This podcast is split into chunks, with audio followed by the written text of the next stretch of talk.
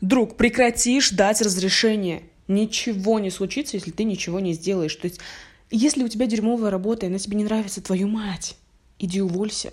Всегда можно найти другую. Хочешь найти парня, девушку, иди познакомься. Почему ты не готов сделать этот шаг? Из-за мнения других. А если из-за мнения других, то, скорее всего, ты можешь просрать следующие 20, 30, а то и 40 лет своей жизни. Сделай шаг, чтобы потом, потом прожить всю оставшуюся жизнь счастливо. Поделись этим подкастом. Я уверена, что он сможет изменить твою жизнь и жизнь твоих знакомых.